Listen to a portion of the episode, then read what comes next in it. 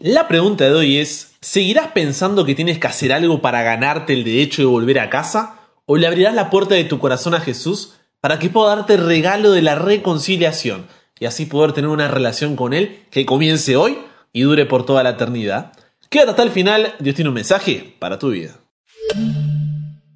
Buenas, ¿cómo estás? Soy el pastor en proceso Brian Chalai y te doy la bienvenida a un nuevo programa con esta comunidad imparable. ¿Por qué? Porque nunca para de aprender, nunca para de crecer en su relación con Dios, porque hasta el cielo no paramos. Queremos ser vecinos en el cielo. Si ese es tu deseo, esa es tu oración, entonces estás en el lugar correcto y ya eres parte de esta comunidad. El título de hoy es, atenti, ¿eh? el gran maestro y la reconciliación. Será una palabra clave en el tema de hoy. Y el versículo para memorizar, ya sabes, está en 2 de Corintios, capítulo 4, versículo 6. Lo escuchamos ahora nomás en un ratito para poder memorizarlo, pero antes hagamos una oración y ya nos metemos con el tema de hoy. Querido Dios, gracias por la alegría, la felicidad, el gozo de poder encontrarnos contigo nuevamente, de poder comenzar un nuevo estudio de tu palabra para poder conocerte más. Te pido que tu Espíritu Santo pueda guiarnos, darnos sabiduría para poder escuchar, para poder eh, ser guiados por tus palabras y que podamos aplicarlas a nuestra vida. Cuídanos, bendice cada corazón, cada hogar que se sumó al programa de hoy. En el nombre de Jesús oramos. Amén. Porque Dios que mandó que de las tinieblas resplandeciese la luz es el que resplandeció en nuestros corazones para iluminación del conocimiento de la gloria de Dios en la faz de Jesucristo. Porque Dios que mandó que de las tinieblas resplandeciese la luz, es el que resplandeció en nuestros corazones. Para iluminación del conocimiento de la gloria de Dios en la faz de Jesucristo de Jesucristo.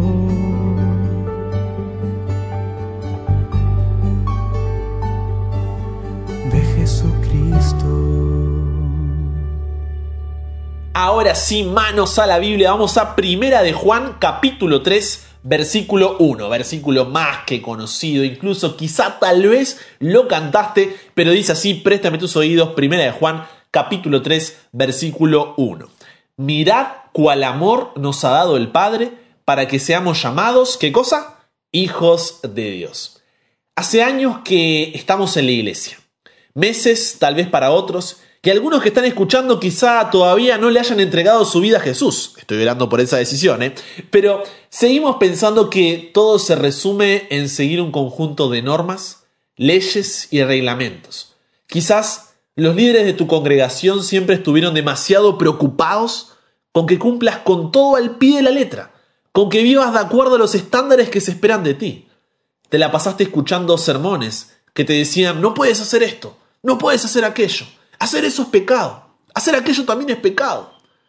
Quizás creciste con un concepto equivocado de Dios, imaginándolo ahí en su trono de justicia dictando reglas con rostro serio y una vara en la mano listo para disfrutar de castigar al desobediente.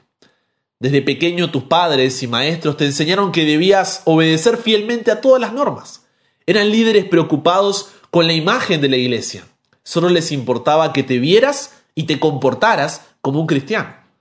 Es así como creces sabiendo lo que debes y lo que no debes hacer, pero pronto te das cuenta que no alcanzas a vivir a la altura de las normas que conoces.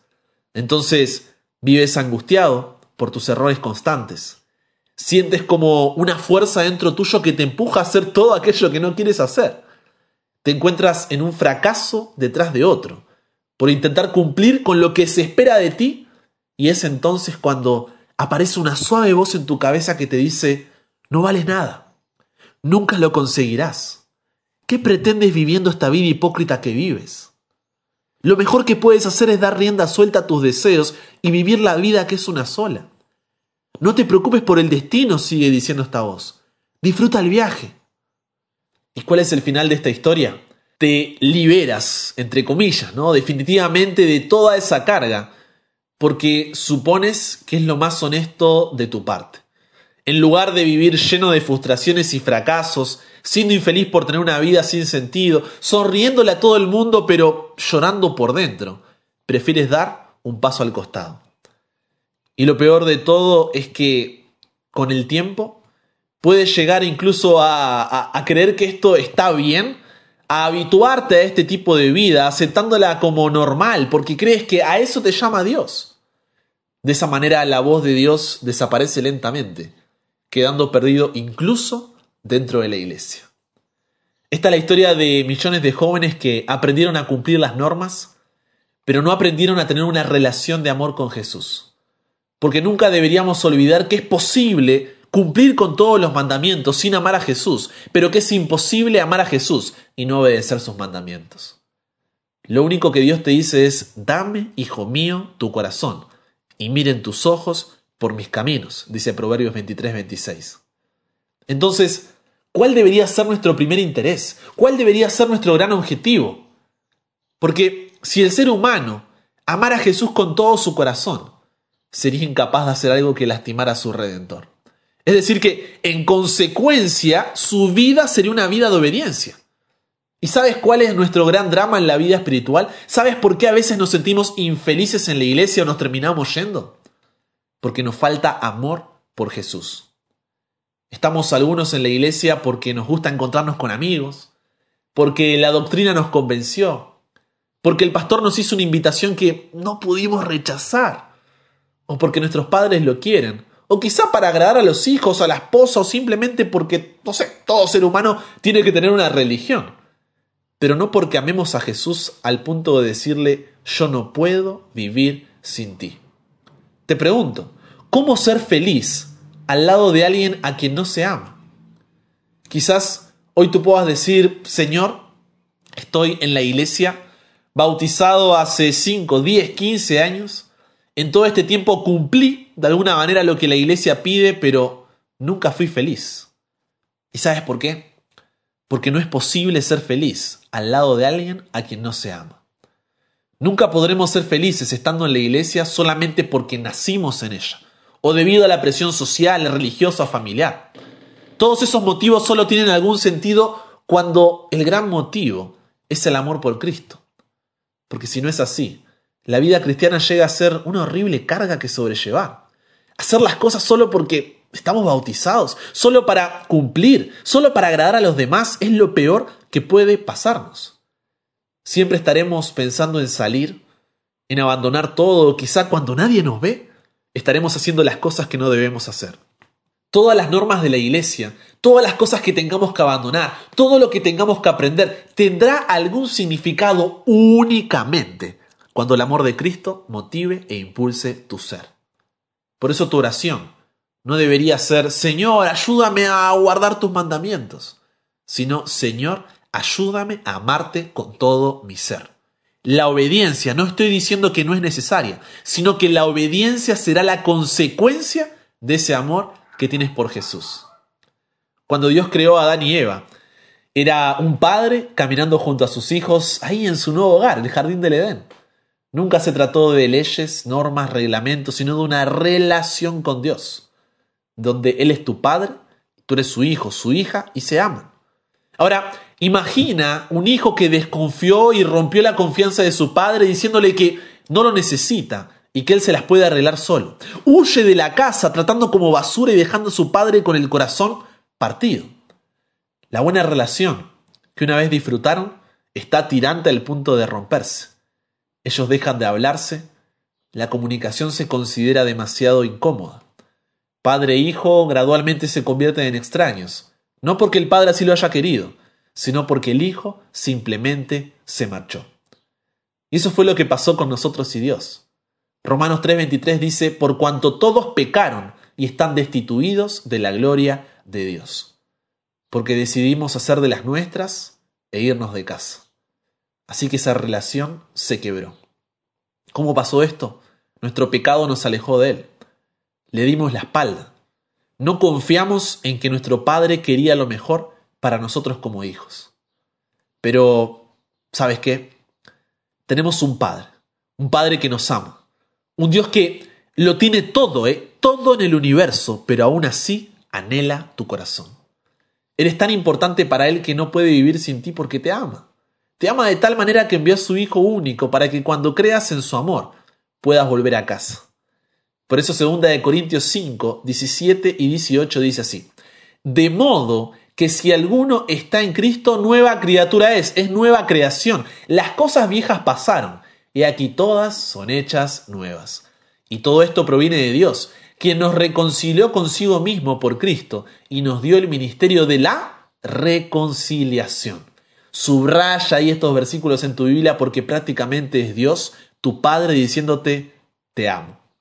Porque aun cuando Él es la parte inocente en la relación distanciada, te amo, pero tanto, que tomó la iniciativa para recomponer nuestra relación con Él, para recomponer nuestra relación rota con Él y así reconciliarnos. Y la reconciliación, ojo, ¿eh? no es lo mismo que salvación. La reconciliación avanza un paso más adelante es más que tener los pecados perdonados y la justicia divina satisfecha. La reconciliación implica una relación cambiada, completamente cambiada. Significa cambiar algo de adentro hacia afuera, de arriba hacia abajo, de modo que si alguno está en Cristo, es una nueva creación. Por eso, desde los primeros tiempos, los seguidores de Jesús no eran conocidos por seguir reglas y ser buenos, no. Lo que resaltaba, lo que valía la pena mencionar, era la realidad de que habían estado con Jesús, dice Hechos 4:13.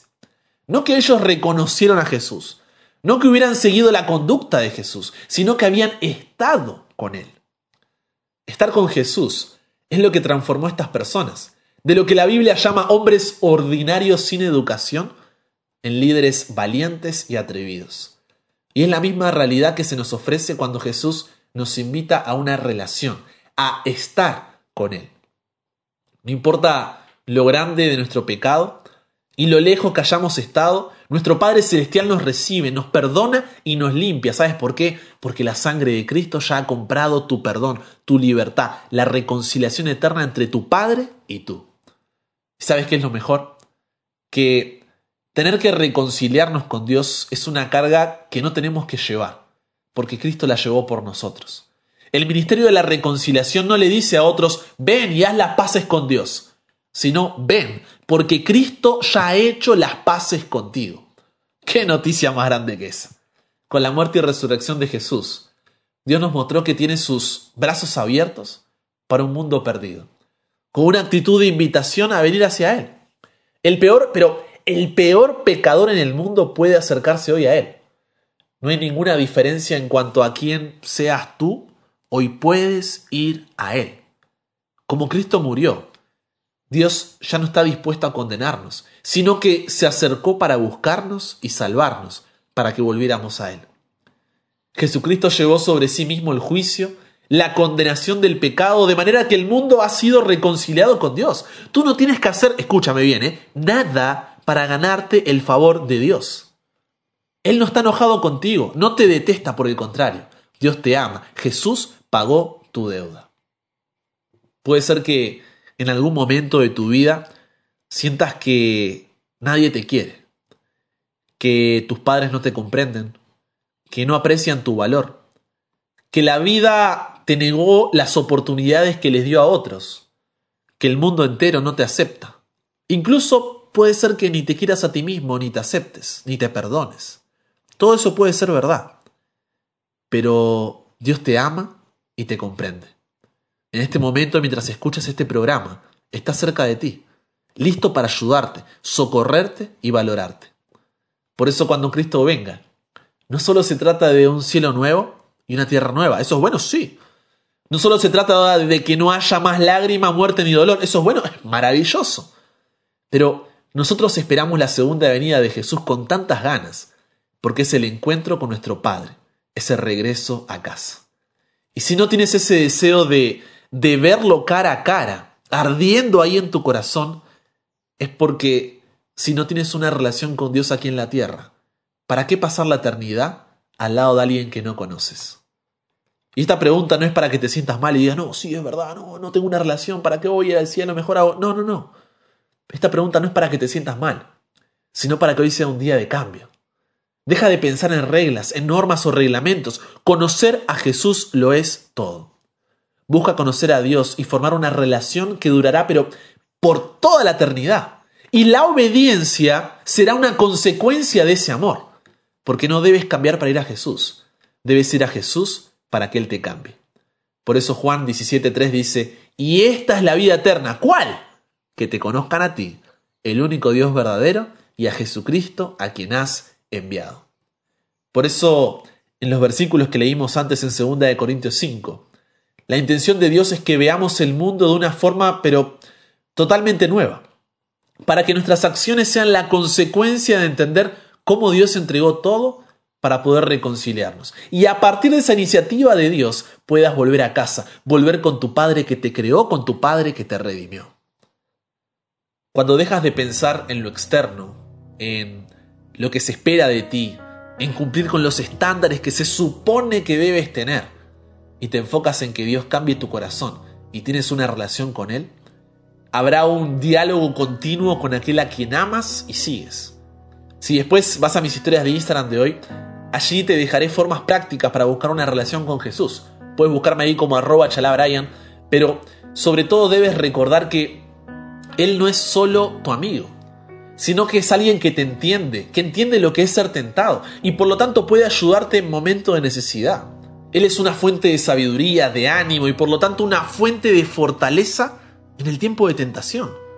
Él es tu salvador, no solo desde la penalidad del pecado, sino también desde su poder en tu vida diaria. Como está escrito, Él es nuestro pronto auxilio en las tribulaciones. Así es como experimentarás a Jesús. Él tiene compasión por los débiles, porque Él mismo ha experimentado la debilidad humana, dice Hebreos 4:15. No se derraman lágrimas sin que Él lo note. No hay sonrisa que para Él pase inadvertida. Presenta a Dios tus necesidades, gozos, tristezas, cuidados y temores. No puedes agobiarlo ni cansarlo. El que tiene contados los cabellos de tu cabeza no es indiferente a las necesidades de sus hijos porque el Señor es muy misericordioso y compasivo. Su amoroso corazón se conmueve por nuestras tristezas y aún por nuestras presentaciones de ellas. Llévale todo lo que esté confundiendo tu mente.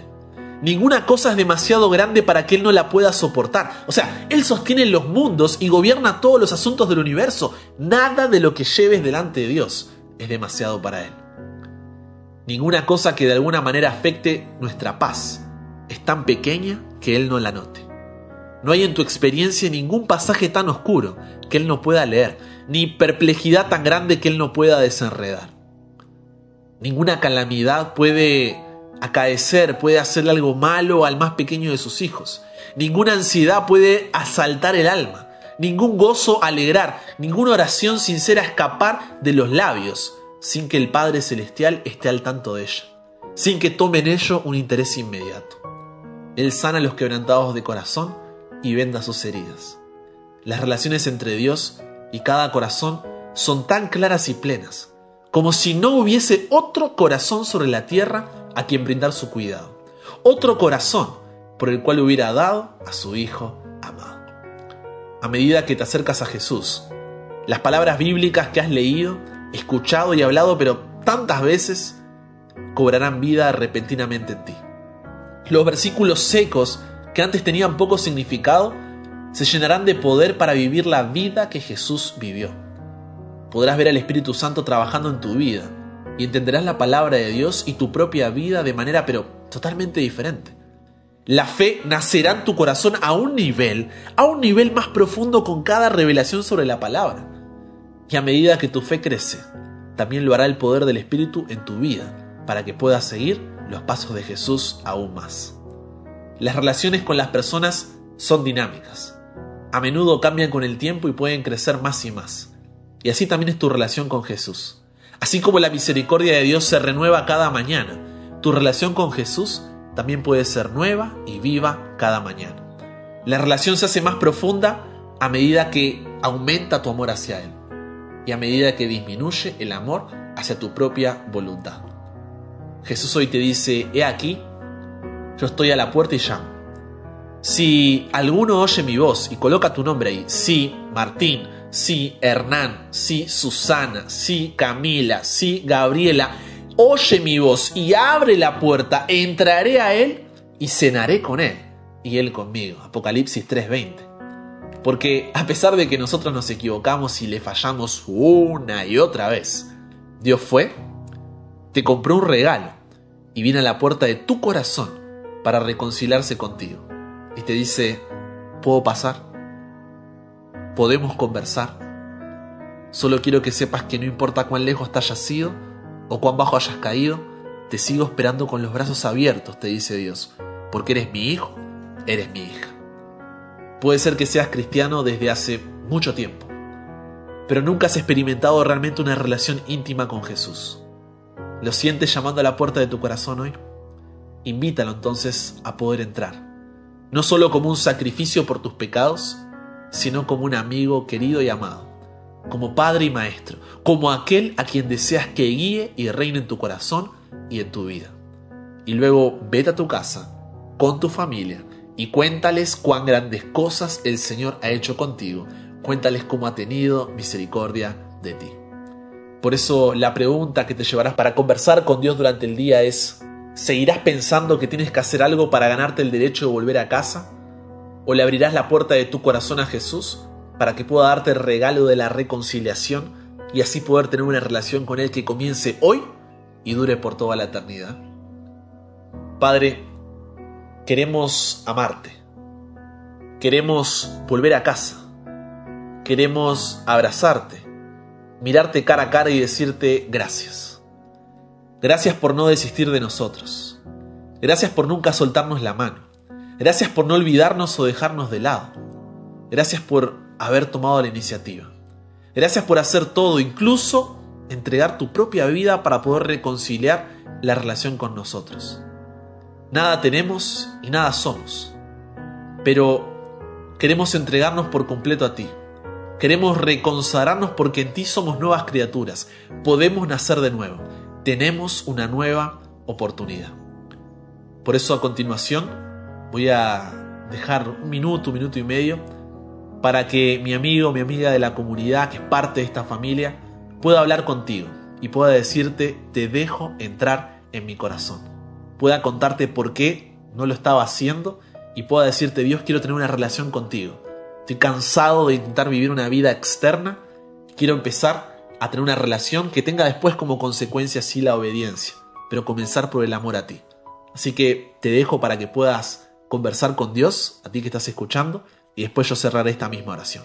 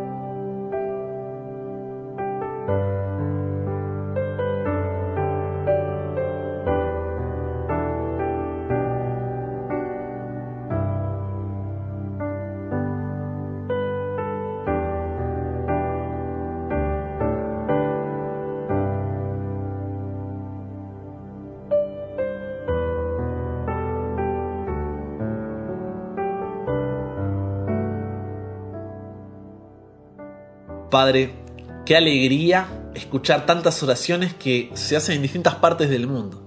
México, Colombia, España, Australia, Estados Unidos, corazones que están orando y diciendo, te dejo entrar en mi corazón. Así que estoy seguro de que hay gozo en el cielo. Por lo cual Dios, como comunidad queremos decirte ahora todos juntos, te dejamos entrar en nuestro corazón. Cámbianos, renuévanos, transfórmanos, somos tuyos y gracias nuevamente. En el nombre de Jesús oramos.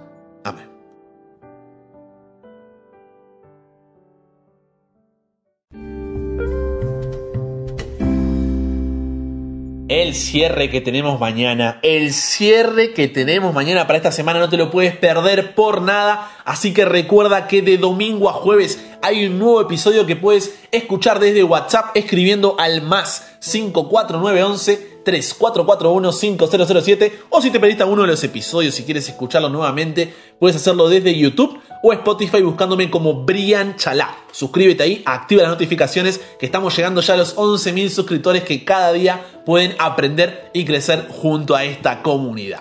Así que con eso dicho, comenzamos nuestro espacio de comunidad donde oramos los unos por los otros, porque sabes que tú eres importante cada mensaje, cada testimonio, cada pedido, cada agradecimiento es importante para nosotros y por eso el día de hoy Jessica Morales desde Ecuador dice así.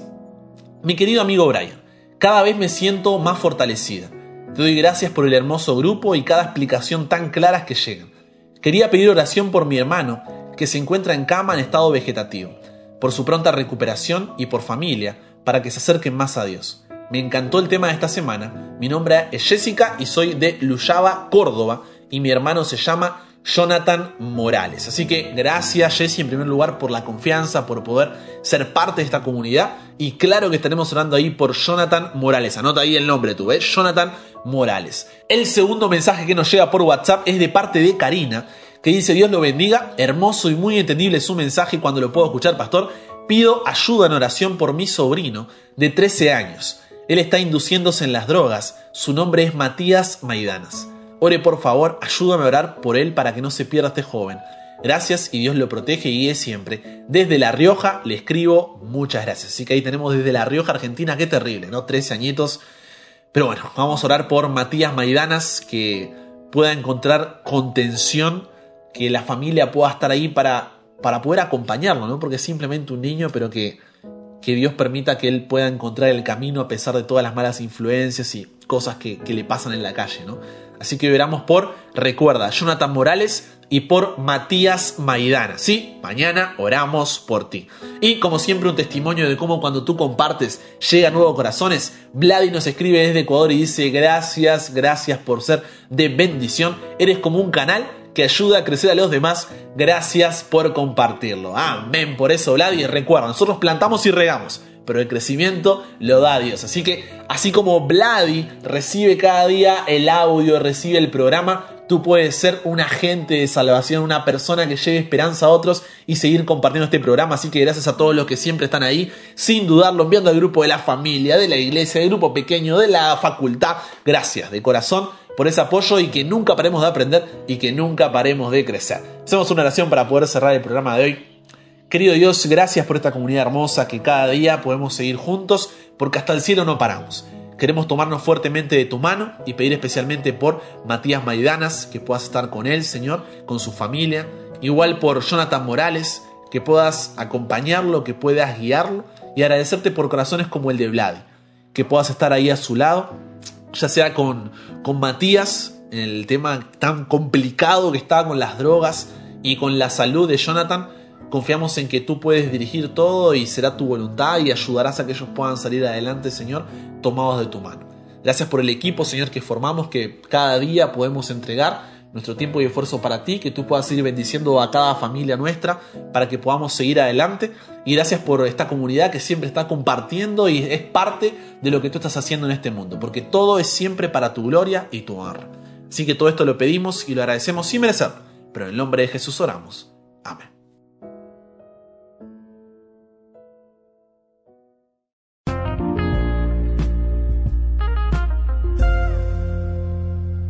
Y con eso llegamos al final. Recuerda compartir tu testimonio, pedido o agradecimiento por WhatsApp. Cuéntanos de qué ciudad, de qué país eres y estaremos orando por ti y compartiendo tu mensaje. Con eso dicho, te mando un abrazo grande, enorme y si Dios quiere, solamente si Dios quiere, nos encontramos mañana y recuerda, nunca pares de aprender, nunca pares de crecer. ¿Por qué? Porque hasta el cielo no paramos.